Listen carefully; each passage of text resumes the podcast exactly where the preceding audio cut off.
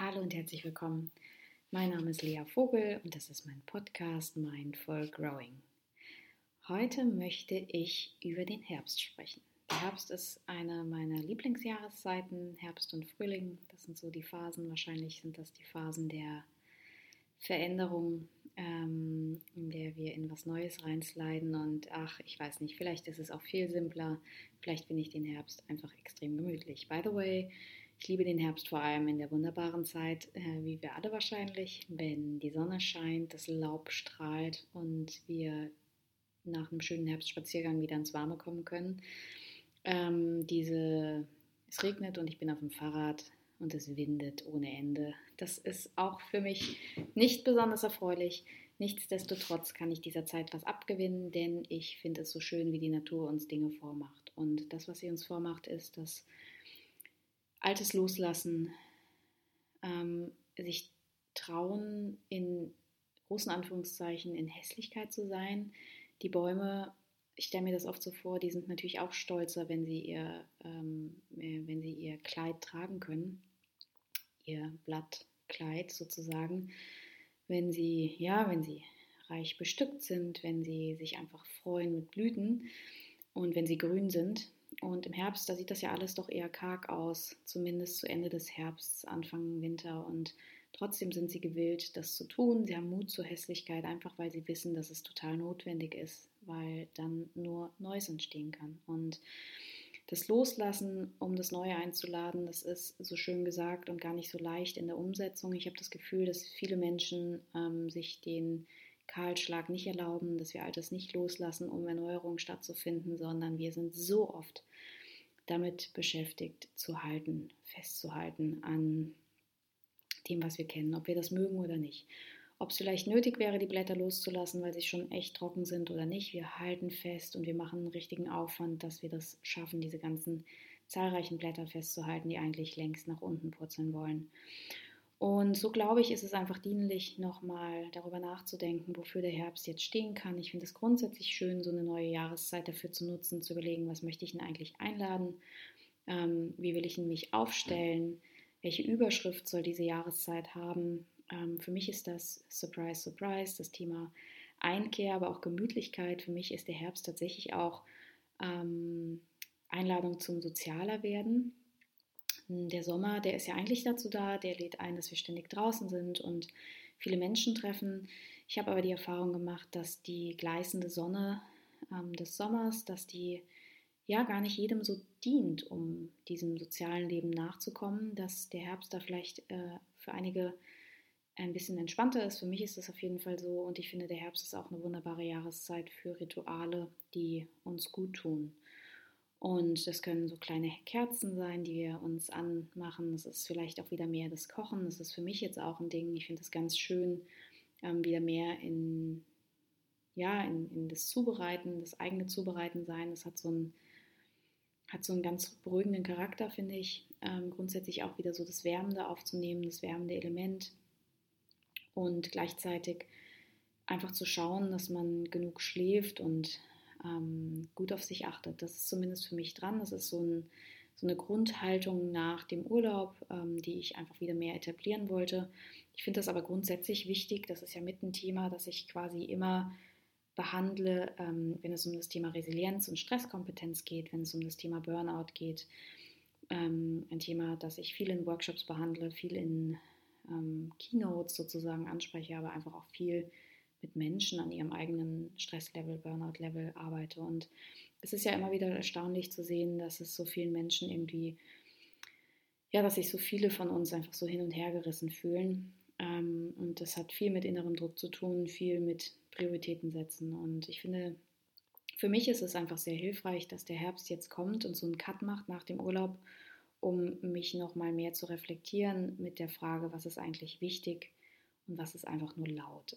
Und ich habe das Gefühl, es gibt so viele Dinge, die sind einfach laut und die schreien und die wollen irgendwas von uns.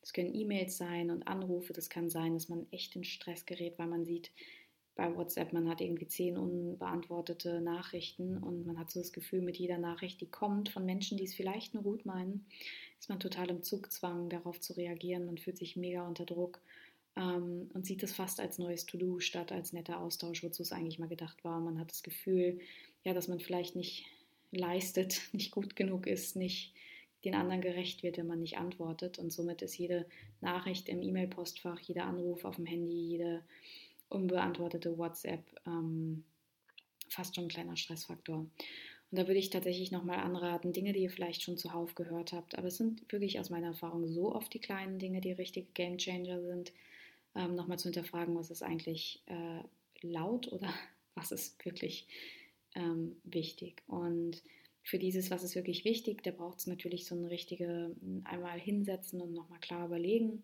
wo soll der Fokus hingehen in dieser Zeit.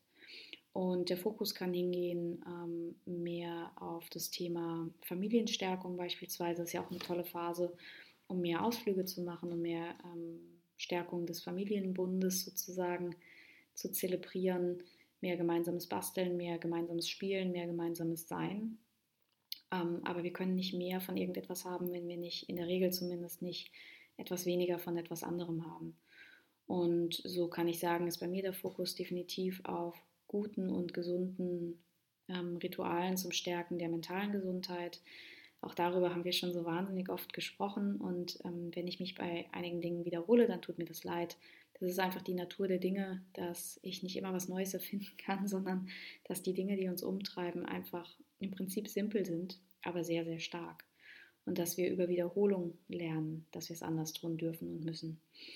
Und in meinem Fall ist es tatsächlich so, oder in unserem Fall ist, dass nicht alle von uns morgens aufwachen und schon äh, einfach natürlicherweise Zugriff auf ein gesundes Selbst, einen gesunden, ruhigen Geist haben, sondern dass wir ein bisschen was an Mühe ähm, aufbringen müssen, um diesen Geist zu stärken und zu gesunden und zur Ruhe zu bringen. Und da helfen natürlich einfach, ähm, ja, klare Strukturen, so würde ich das sagen, weil ich mich so ein bisschen müde gehört habe an dem Wort Ritual. Klare Strukturen helfen da, also zu wissen, ähm, wann sind meine Pausenzeiten, das wirklich klar zu definieren. Das ist tatsächlich auch in der Selbstständigkeit und mit Corona im Homeoffice oder wie auch immer gar nicht so einfach. Ähm, deshalb schreibe ich es mir auf, tatsächlich. Ich schreibe mir auf, wann meine Pausenzeiten sind, damit ich die nicht übergehe und ich halte mich da ganz akribisch dran, einfach weil ich weiß, dass wenn ich das häufiger nicht mache, dass es dann so ein bisschen kippt in der Stimmung und ich nicht mal merke, warum. Ähm, genauso überlege ich mir, wie viel ich eigentlich tatsächlich arbeiten möchte an einem Tag, was ich tun muss, was wichtig ist, was ich tun möchte und versuche die Balance daraus zu finden. Und aus diesem für mich individuell zusammengeschnürten Paket, das geht vielleicht für eine Woche, das so zu überblicken, in der nächsten Woche macht man es nochmal neu, dann wirklich zu merken, dass äh, man auf etwas kommt, was machbar ist und schaffbar ist. Und dann auch realistisch zu sein, wenn das gerade das ist, was machbar ist, weil man beispielsweise ganz andere Prioritäten hat. Man, hm, keine Ahnung, versucht an einem privaten Thema zu arbeiten, man versucht eine alte Wunde zu heilen in sich, man versucht vielleicht gerade auch, äh, man ist in einer neuen Rolle als Elternteil, hat ein junges Kind dann muss man natürlich auch realistisch sein und verstehen, dass man nicht auf allen Ebenen zu 100 Prozent leisten kann und dass dann vielleicht das Thema Karriere gerade gar nicht so hoch angestellt ist, sondern dass eher ein solides, gutes, gutes, zufriedenstellendes, schönes, nährendes Arbeiten dran ist, versus ich muss immer weiter und immer höher und es muss doch noch mehr gehen. Und zudem mal ganz klar draufschauen, was soll eigentlich mein Fokus bekommen, meine Aufmerksamkeit bekommen, sich auch die Frage zu stellen, was eben auch nicht, was darf ich jetzt getrost mal loslassen, was sind die Dinge, die, ähm, die ich zumindest testweise für einen Monat, man kann ja den Oktober als Testmonat nehmen, ähm, mal zu prüfen, was möchte ich in diesem Monat loslassen. Und wenn wir zum Beispiel solche Dinge loslassen möchten wie Vergleiche, Struss, Struss, Struss ist die Kombination aus Stress und Druck. Schön, Struss. Ähm, wenn wir äh, Stress oder Druck loslassen wollen, dann ist das ja gar nicht so einfach. Dann müssen wir also erstmal definieren, was, ist denn, was macht denn Stress? Was macht denn Druck? Ähm, was löst denn Vergleiche aus? Und die meisten von uns sind ja keine Anfänger, lange keine Anfänger mehr und wissen das relativ schnell. Und dann zu sagen, okay, wann nutze ich denn Instagram beispielsweise? Wann, wann mache ich das? Wenn ich mich ablenke, wenn ich einen Coping-Mechanismus brauche, wenn mir langweilig ist, wenn ich Zeit füllen will. Ähm, wie wäre es denn, testweise das einen Monat loszulassen?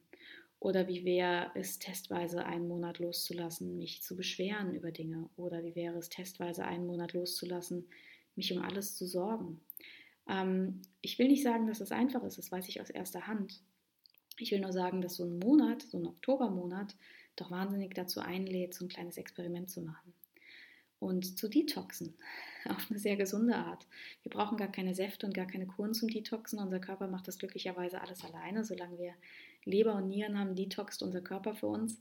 Ähm, aber so ein mentales Detoxen, das heißt, dass wir nicht uns etwas zufügen müssen, um zu detoxen. Wir müssen also nicht zwingend meditieren, um zu detoxen, sondern wir müssen Dinge einfach mal sein lassen.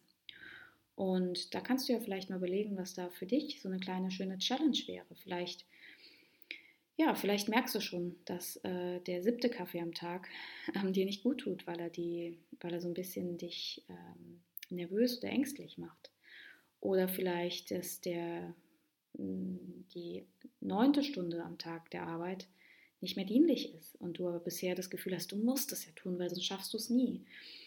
Mm, ja, das wird auch immer so weitergehen. Wenn du jeden Tag neun Stunden arbeitest, dann wird aus neun irgendwann zehn und du hast das Gefühl, du schaffst es nie, weil die Arbeit wird nicht weniger. Ziemlich sicher nicht. Und da einfach mal wirklich zu schauen, was wäre das, worauf du Lust hast.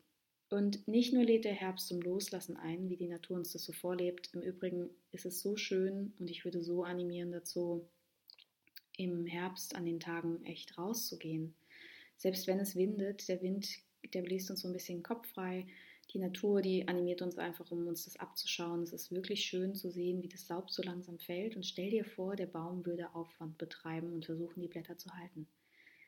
Was wir immer tun, um alles zusammenzuhalten, um alles in unserer Kontrolle zu halten, um nicht hässlich zu wirken, um nicht kahl zu wirken, um nicht nackt zu wirken vor den anderen ist das, was wir tun. Wir versuchen, die Blätter zu halten. Der Baum ist cool, der lässt es los, der wüsste auch nicht, warum er halten soll. Geht gegen seine Natur. Wir arbeiten ganz, ganz häufig gegen unsere Natur und glauben, das sei normal, weil es ja alle so machen. Und lass dich inspirieren von der Natur, das tut echt gut. Ähm, hat auch was sehr Erdendes für alle Elemente, die so ein bisschen Erde brauchen. Wir fast alle, weil der Herbst, der windet ja. Wir brauchen eigentlich alle Erdung. Ähm, da hilft dann wieder das warme Essen, wenn man so in den ayurvedischen Lehren liest, da steht das zumindest, ich bin da gar kein Experte, da gibt es andere, aber das ist so der gesunde Menschenverstand, der mir sagt, ähm, warmes Essen, ein warmes, ähm, ein warmes Zuhause, das gibt uns auf jeden Fall Erdung. Und dann lädt der Oktober ja auch noch zu Festen ein, die wir schon lange feiern, sowas wie Erntedank oder das Dankfest. Ne? Und das finde ich ist auch wieder so ein schöner Anlass, um nochmal zu überlegen, was sind dann eigentlich all die Dinge, die einfach so weder losgelassen werden wollen, noch fokussiert werden wollen, sondern die einfach da sind, für die ich echt dankbar bin. Wir danken ähm, der Natur für die Ernte, das haben wir zumindest lange gemacht. Und ich finde, es ist ein toller Brauch, weswegen ich das im letzten Jahr mit einer Freundin auch tatsächlich ähm, gefeiert habe und eingeladen habe zum, zum kleinen äh, Dankfest. So haben wir es gemacht. Äh, Ernte nicht so. Wir sind leider keine Bauern, aber zum zum grundsätzlichen Dankfest mit Freunden. Und ähm, da ist es ein schönes Ritual, eine schöne kleine Übung, sich einfach Dinge aufzuschreiben. Kennen wir alle aus der positiven Psychologie, wird uns ganz häufig empfohlen, aber so drei Dinge in einem gemütlichen Ritual aufzuschreiben, für die wir dankbar sind und die dann auch zu nennen vor anderen, ähm, das macht was. Das ist total gut fürs Herz und gut für die Bindung und gut für die Psyche. und das ist ja das, was wir, was wir so grundsätzlich alle wollen. Und ich glaube, wir können diese, diese Loslassenergie nutzen und uns mit Mut dem Neuen stellen. Das heißt, wir können uns erneuern. Ähm, wir können uns ein bisschen erlauben, sozusagen die vermeintlich hässliche Seite zu zeigen, wenn es das ist, was wir brauchen zum Heilen, zum Wachsen, zum ja, wie der Phönix aus der Asche aufstehen. Und ich bin ganz gespannt, was, ähm, ja, was ihr da für Ideen habt. Ich würde mich freuen, wenn ihr mich wissen lasst, worauf ihr euch fokussieren wollt, was ihr loslassen wollt oder wofür ihr dankbar seid in diesem, in diesem Leben, in diesem Monat, in diesem Jahr, im Herbst, in diesem Jahr, in dem alles irgendwie anders ist und vieles doch auch tatsächlich so gleich. Ja, von daher freue ich mich wie immer, ähm, wenn ihr Lust habt, mich das wissen zu lassen. Ich freue mich über Kommentare. Am 12. Oktober startet der neue Reconnection Online Circle. Aktuell gibt es noch wenige Plätze. Ich würde mich freuen, wenn die eine oder die andere dabei ist. Da geht es wie immer, das wisst ihr wahrscheinlich schon, um das Thema innere Anbindung, um das Thema eigene Bedürfnisse erkennen, um das Thema, wer will ich eigentlich sein, wie will ich eigentlich leben, wie kann ich eigentlich mehr und besser in meiner Weiblichkeit leben und dadurch Stärke generieren. Bis bald wieder. Danke fürs Zuhören. Tschüss.